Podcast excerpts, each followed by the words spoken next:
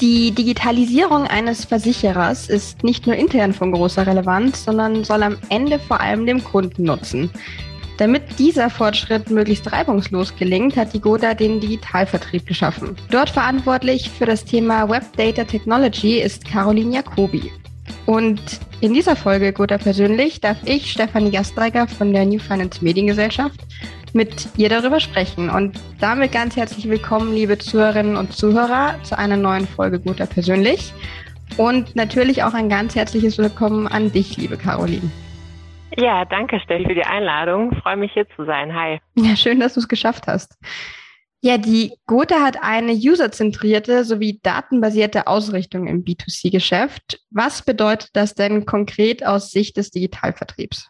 Bei User-zentriert ist, glaube ich, erstmal wichtig zu sehen, dass wir generell von User und nicht von Kundenzentrierung sprechen. Mhm. Das hat einfach den Hintergrund, dass wir alle Menschen, die uns online begegnen, ansprechen möchten und das natürlich potenziell auch eine größere Menge an noch nicht Gotha-KundInnen ist, die dann hoffentlich zu Gotha-KundInnen werden. Deswegen sprechen wir hier eher von Usern und nicht von Kunden. Jetzt ist das ja ein relativ beliebtes Buzzword, sich um den User, um den Kunden zu zentrieren. Was bedeutet das konkret? Konkret. Das bedeutet, dass wir mit den digitalen Oberflächen, die wir zur Verfügung stellen, also konkret unserer Website gotha.de, unserem Kundenportal Meine Gotha und den Tarifrechnern, also den Abschlussstrecken, die wir auf unserer Website haben, dass wir die konsequent danach ausrichten, was für den User angenehm ist, also wie er mhm. sich selber gerne, gerne darin bewegt. Wir tun das dadurch, dass wir in jedem unserer Teams einen UX-UI-Designer haben, also jemanden, der sich kontinuierlich mit der User Experience und mit dem Interface, das der User sieht, auseinandersetzt. Mhm. Und jetzt natürlich die Frage, man kann das irgendwie nach bestem Wissen und Gewissen tun und für sich planen, aber wie findet man raus, ob das wirklich den User Willen und die Intention trifft?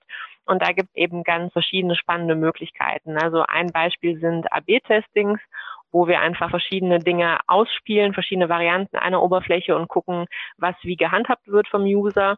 Aber jetzt ein ganz konkretes Beispiel, das wir erst kürzlich hatten, wir waren vor zwei Wochen in einem sogenannten Youth Lab mit einigen KollegInnen und haben eben da zwei neue Oberflächen, die wir dieses Jahr noch releasen werden, an einer randomisierten Gruppe ausprobiert. Also haben im Grunde genommen so ein bisschen wie im Tatort mit der Spiegelwand dabei zugucken dürfen, wie Menschen die Software, die wir bauen, vertesten, wie die sich darin zurechtfinden und was die mhm. Rückmeldungen mhm. sind. Und das ist ein ganz wichtiges Primat unserer Arbeit, dass wir uns nach dem ausrichten, was der User wünscht, wie er sich darin bewegt und dass er die Intention, mit der er zu uns gekommen ist, dann auch abgedeckt findet. Genau. Jetzt hast du noch gefragt, was bedeutet datenbasiert? Das ist so mhm. der, der zweite Teil davon. Das Schöne an allem, was man online und digital tut, ist ja, dass man es messen kann. Sehr viel effizienter, als man Dinge, die im analogen Leben passieren, messen kann. Und das tun wir eben auch. Also wir schauen uns an, wie sich die Menschen, die online zu uns kommen, auf unseren Entitäten bewegen und können daraus eben Schlüsse ableiten. Also unser Primat ist, jede Entscheidung, die wir treffen, treffen wir auf Basis von Daten, die wir uns vorher angeschaut haben, weil die mhm. Wahrscheinlichkeit, dass wir dann damit Erfolg haben, einfach sehr viel größer ist als ohne. Gibt es denn, mal so als Zwischenfrage, eine datenbasierte Erkenntnis, die dich selbst überrascht hat als Ergebnis?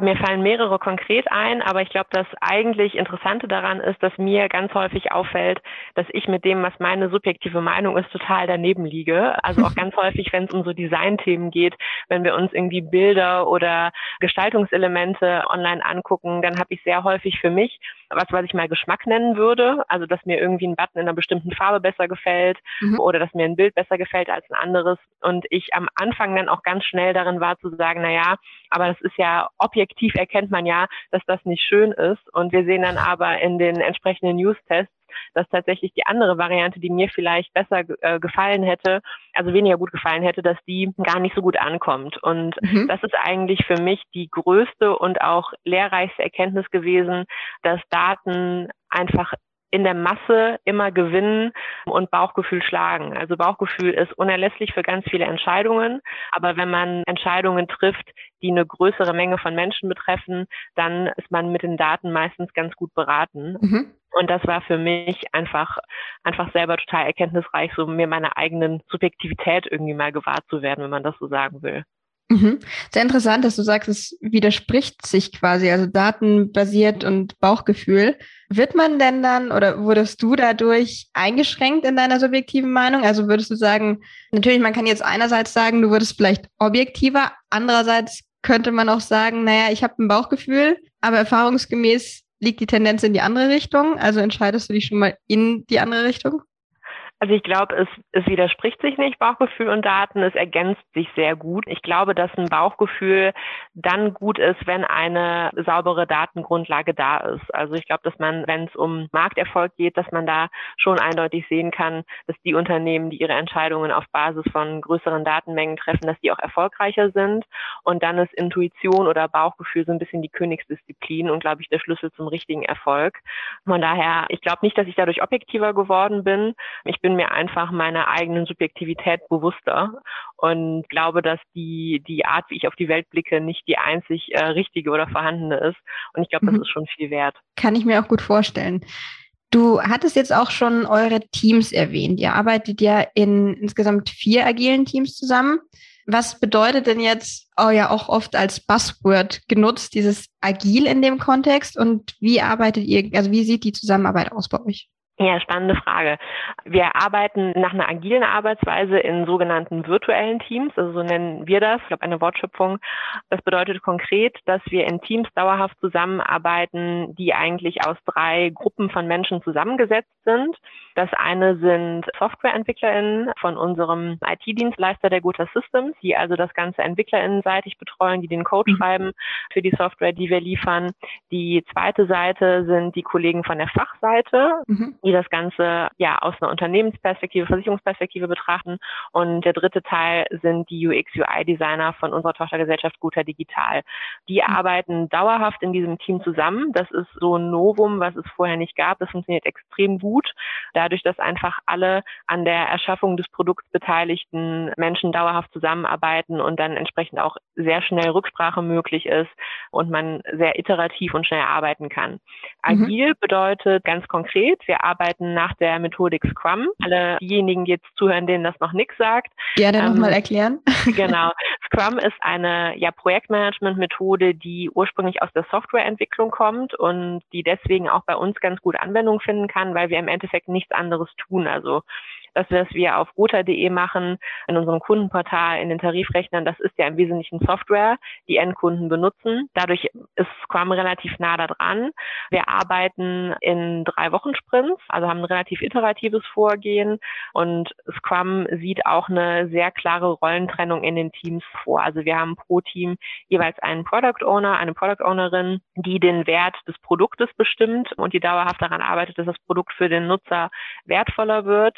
Mhm. Mhm. Ähm, wir haben Scrum MasterInnen und eben die EntwicklerInnen, die in den Teams arbeiten. Und diese Kombination aus der Methodik, die zum einen eine sehr klare Rollenverständnis mit sich bringen und klare Aufgaben und den sogenannten virtuellen Teams, also dauerhaft mit den unterschiedlichen Disziplinen zusammenzusitzen, das macht zum einen einfach unglaublich Laune, also richtig, richtig Spaß und zum anderen auch bislang ganz erfolgreich. Mhm sehr interessant, wie kleinteilig es ist, aber gerade dadurch ja auch gut funktioniert dann im Ablauf.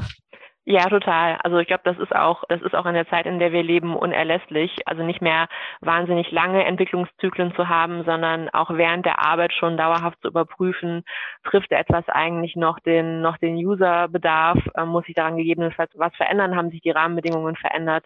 Da ist das schon eine tolle Methode für. Mhm.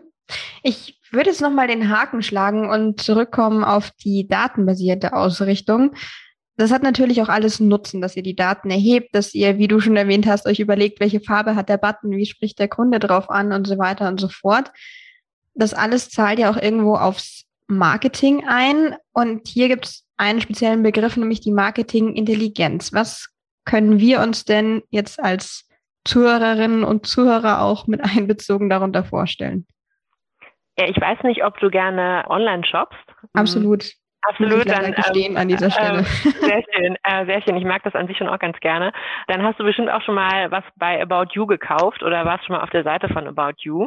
Ja, tatsächlich. Ähm, Das ist so ein About You, ist so ein Stück weit der Vorreiter oder das, das Schöpferunternehmen, was diese Disziplin angeht. Mhm. About You hat einen eigenen Bereich, eigene Teams, die sich nennen Marketing Intelligence und Marketing Technology, glaube ich, heißen die. Daran ist auch so ein bisschen unser Modell in Web Data Technology angelehnt. Der Hintergedanke ist einfach, dass du, wenn du ein zur Verfügung stehendes Marketingbudget hast, das Ganze, also mit dem gleichen Budget im nächsten Zeitraum effizienter arbeiten kannst und mehr rausholen kannst, dadurch, dass du Technologie intelligent nutzt.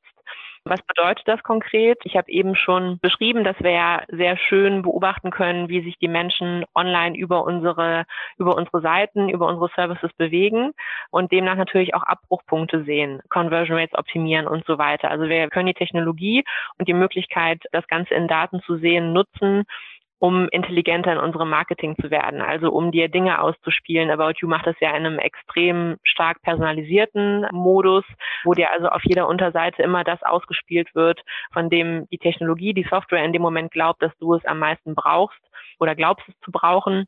Das ist ein bisschen bisher Hintergedanke hinter dem, was wir auch tun, dass Technologie einfach ein Hebel ist, sehr viel effizienter zu werden, dabei den Bedarf des Kunden abzudecken. Mhm. Spannend, wie es aus der Mode in die Versicherungsbranche geht, aber dann doch ums Gleiche geht. Ja, total. Also so, solange wir im Digitalbereich unterwegs sind, ist man, glaube ich, auch gut beraten, sich in den Branchen umzugucken, die einfach im E-Commerce eine viel höhere Schlagzahl haben. Also da ist ganz klar, dass About You, die einen Konsumgut verkaufen, dass die, die haben einen viel höheren Durchschlag in dem, was mhm. sie tun. Also Versicherungen kauft man jetzt meistens nicht so häufig, wie man sich irgendwie eine neue Jeans kauft. Also ist bei mir zumindest so eher selten. Kommt Deswegen lässt sich, ja, kommt, das stimmt. Je nachdem, wie, wie nachhaltig man auch seinen Kleiderschrank füllt. Aber ähm, von daher muss man so ein paar Dinge immer, ähm, immer nochmal anpassen und aus einer anderen Perspektive betrachten. Aber man ist bei den großen Namen im E-Commerce schon ganz gut beraten, sich da mal inspirieren zu lassen, was diese machen. Das ist nicht alles so falsch. Mhm. Ich bin jetzt schon am Ende meiner Fragen, aber ich bin noch schuldig, eine Frage weiterzugeben, und zwar von Finn Monshausen, deinem Kollegen, der dich nominiert hatte und zwar mit einer Schätzfrage. Damit hat er eine Premiere im Gotha persönlich Podcast geschaffen. Und er würde gerne von dir wissen, wie weit die Erde vom Mond entfernt ist. Und du hattest mir vorab versprochen, nicht zu googeln und du hast meines Wissens nach bisher auch noch nicht gegoogelt. Also so bin ich sehr es. gespannt auf deine Antwort. Ja, so ist es. Genau, ich habe mich dran gehalten, ganz ordentlich, ich habe nicht nachgeguckt. Ja, lieben Dank an Finn für die äh, für die Frage. Man müsste jetzt im Grunde genommen sagen, dann präzisier doch mal, weil wenn ich richtig informiert bin, dann ist der Mond ja nicht immer gleich weit von der Erde entfernt, sondern, sondern bewegt sich auf einer Umlaufbahn. Es ist schon lange her, dass ich das letzte Mal die Sendung mit der Maus geguckt habe. Ich meine aber, äh, meine aber, das da mal gelernt zu haben und habe da auch kürzlich noch was zu gelesen im Kontext von hier Jeff Bezos, Richard Branson und Elon Musk, die sich da jetzt gerade irgendwie überbieten, ihren Weltraumtrips und würde mal ganz grob schätzen, dass der Mond so um die 300.000 Kilometer von der Erde entfernt sein müsste. Vielleicht ein bisschen weniger, würde ich denken. Wow, gar nicht so schlecht. Also ich habe hier mal unseren Kollegen Google befragt. ja. Und laut Google sind es 384.400 Kilometer. Doch ein bisschen mehr. Guck, okay. Ja, 84.400 Kilometer sind dann auch nur noch Peanuts eigentlich in dieser Entfernung. Also tatsächlich warst du schon ganz gut unterwegs damit. Ja, Wahnsinn. Also das freut mich. Dann sieht man doch, der Bildungsauftrag der Sendung mit der Maus hat funktioniert in jungen Jahren. Sehr gut. Ja, vielleicht erraten wir jetzt am Ende noch eine Sprache. Oder die andere Option wäre, dass du nämlich noch deine Nominierungsfrage stellst an einen nachfolgenden Interviewgast deiner Wahl. Und ja, mich würde zum einen interessieren, wie du dich entscheidest. Ich habe schon eine Tendenz, in welche Richtung es wohl ja. geht. Doch, da ist die zweite Option auf jeden Fall sicherer. dann würde ich gerne eine Kollegin nominieren. Und zwar die Lisa Schindewolf. Genau, Lisa treibt bei uns mit ganz viel Engagement das Diversity Management voran und glaube, dass die ganz viele spannende Sachen zu erzählen hat. Und die Frage, die ich Lisa gerne stellen würde, ist, was möchtest du gewesen sein? Mhm. Auch wieder eine gute Frage und auch der Bereich sehr spannend gerade aktuell. Da bin ich gespannt, was sie da so erzählen wird. Und bis dahin erstmal dir vielen Dank.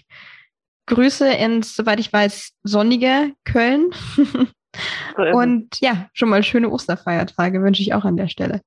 Ja, Steffi, lieben Dank. Hat mir viel Spaß gemacht mit dir. Und äh, ja, Grüße zurück nach München und dir auch ein schönes Osterwochenende. Vielen Dank.